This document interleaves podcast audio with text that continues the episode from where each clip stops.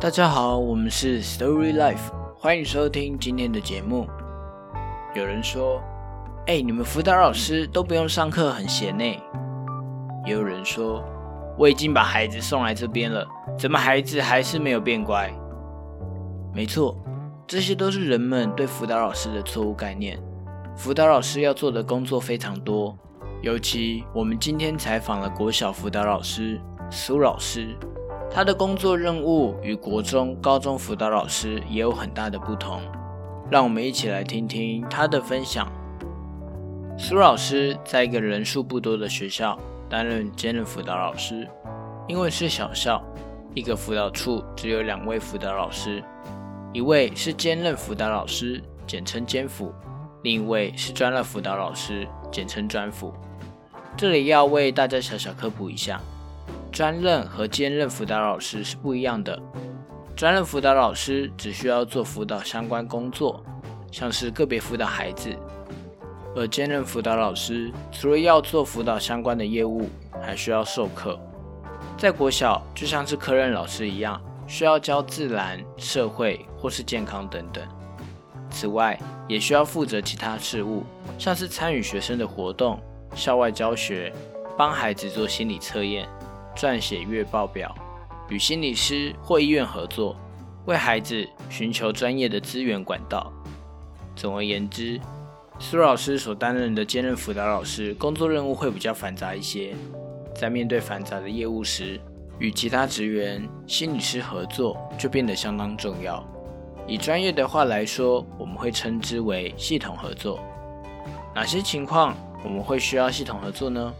例如，当孩子与班上的老师发生冲突时，辅导老师就会站在中间协调的角色，把孩子抱怨导师的话语转换成孩子期待能如何被对待，以这种方式与导师沟通，协助增进孩子与导师之间的互相理解。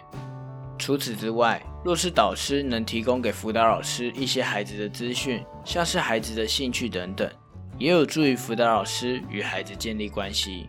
因此，辅导老师与其他老师可以说是互助合作。在国小担任辅导老师，最大的困难点，除了要辅导孩子，还要同时负责许多不同的工作任务。此外，也会面临到角色冲突的议题。苏老师提到，之前辅导过一位有抗拒的少年，在进行个别会谈的前几天，苏老师去那位少年的班上上课。由于苏老师要求这位少年将平板交出来。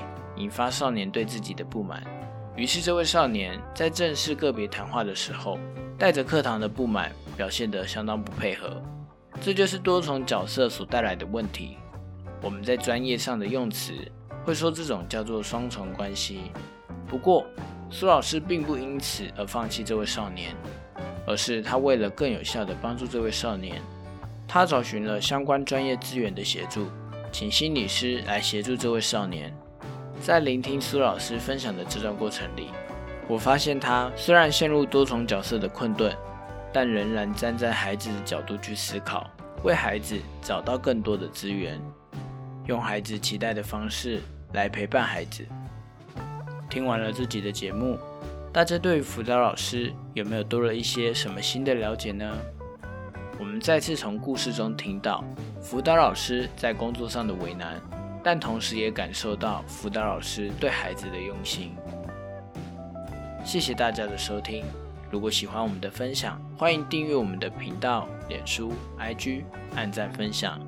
如果有特别想要听的主题，或者愿意分享你们故事的人，欢迎留言或私讯粉砖告诉我们。